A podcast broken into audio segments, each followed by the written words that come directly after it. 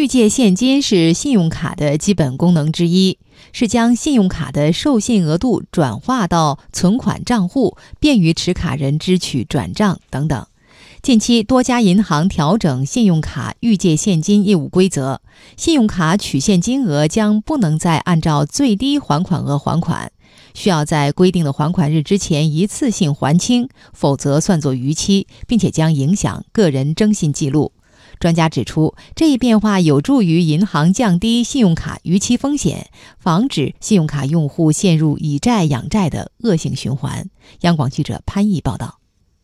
本月十一号，兴业银行发布公告，宣布调整信用卡预借现金业务规则。公告指出，二零一九年八月二十九号起，预借现金金额将全额计入当期账单的最低还款额，即预借现金不再享受最低还款额待遇。中信银行近日也发出公告称，根据监管要求，自二零一九年八月二十五号起，对新办理信用卡现金提取、取现及随借金的透支金额，将全额计入当期账单的最低还款额。对于这一变化，中信银行客服解释。之前的现金提取、随借金的这个透支金额的话，它是没有最低还款额的。然后现在的话是有这个最低还款额，然后您如果办理的话，就需要每期把这个最低还款额还上，不然的话就会影响您的个人征信记录。此前，工商银行、农业银行、建设银行、华夏银行等多家银行就已发布公告，调整信用卡最低还款额规则，将信用卡透支转账、透支取现额全额计入最低还款额。这意味着信用卡取现金额不能再按照最低还款额还款。需要在规定的还款日之前一次性还清，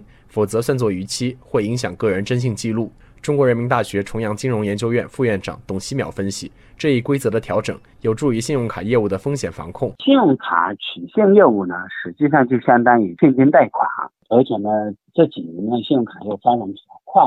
信用卡额度啊在上调，然后呢，如果最低还款额的这个设置，事实上又放大了这个现金贷款的这个杠杆。啊，你比如说你借一万块钱，最低还款额有些银行低的百分之十，只要还一千，那事实上杠杆就扩大了十倍。近年来，超前消费、过度消费，在利用各种借款渠道拆东墙补西墙的现象，在年轻人中屡见不鲜。而使用多张信用卡套现，并且以债养债，成为他们短期内偿还欠款的一种手段。但是，这样的恶性循环容易导致资金链断裂，而无法偿还信用卡的欠款。董希淼分析。特别在一些年轻客户群体中，这种信用卡套现、以卡养卡等这种不良的行为还是比较多。部分银行调整了信用卡一些现金的还款的规则，那么本质上就是为了进一步防范信用卡经营的风险。事实上，早在2017年，原银监会就已发布《中国银监会办公厅关于加强信用卡预借现金业务风险管理的通知》，